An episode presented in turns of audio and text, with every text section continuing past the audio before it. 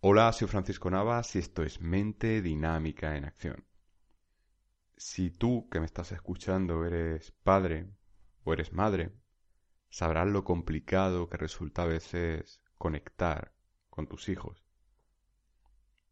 Los hijos son esos seres a los que los padres y madres más quieren, quieren incluso por encima de su propia vida, y son una, una reválida constante, una prueba constante de que tienes que estar pendiente de una persona, dependiendo de la edad que tenga el hijo o la hija, tienes que estar más o menos pendiente.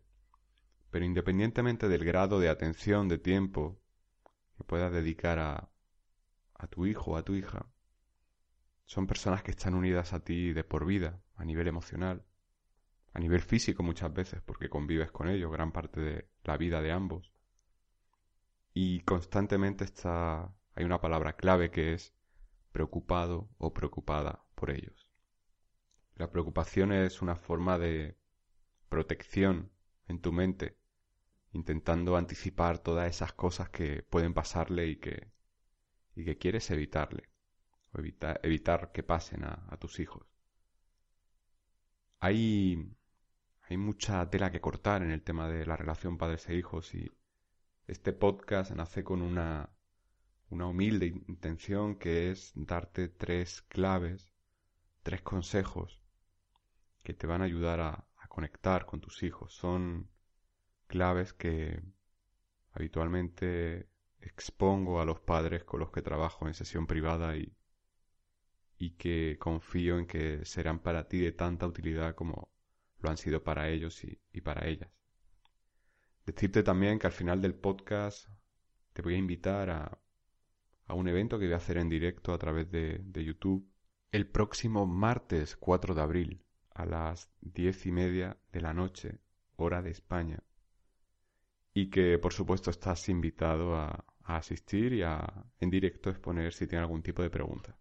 Simplemente para ello tienes que suscribirte al canal de YouTube de Mente Dinámica en Acción y pedir a YouTube que te envíe la notificación cuando esté conectado o subiendo un vídeo en directo o en diferido.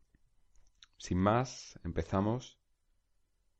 Primera clave que quiero que tengas en cuenta y es tomar conciencia de que padres e hijos tienen un punto de vista diferente y que esto incluso se ve en el lenguaje que utilizan, en la comunicación que utilizan.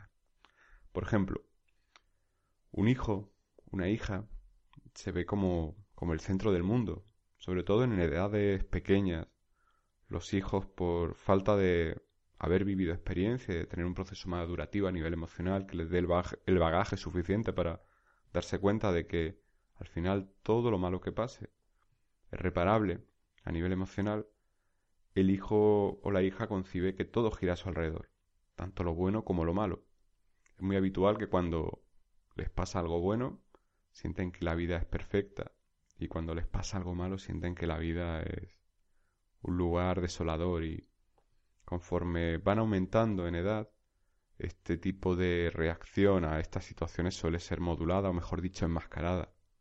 Pueden igualmente pensar que algo malo es lo peor que les puede pasar, pero hay una fase en la que no muestran sus emociones, hay una fase en la que se muestran herméticos, o por contra pueden pensar que algo muy bueno le ha pasado, pero se contienen porque también muchas veces sienten miedo a mostrar sus emociones porque creen que pueden ser heridos si muestran una emoción que le hace feliz, porque indican que algo le importa y por tanto por ahí pueden sentirse dañados muchas veces incluso por los padres.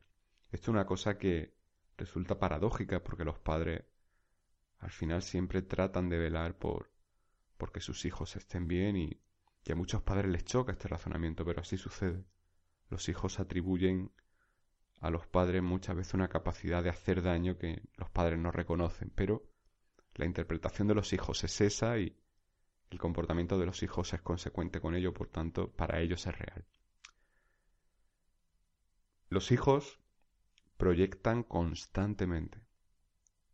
Los hijos culpan a su entorno constantemente.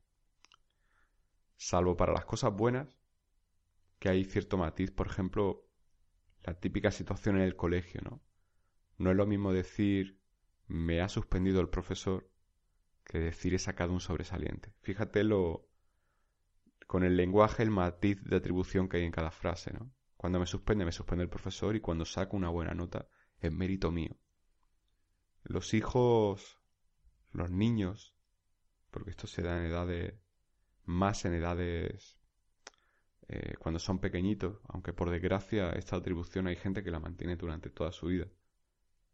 Atribuyen lo, lo malo a, a cualquier agente externo. Y esto es muy, esto lo han escuchado todos los padres, han escuchado en frase de su hijo frases como te odio, no te quiero ver más, me haces la vida imposible, siempre, eh, no sé, decirle por ejemplo algo y que el hijo reaccione y se vaya dando un portazo, o se levante de la mesa sin pedir permiso.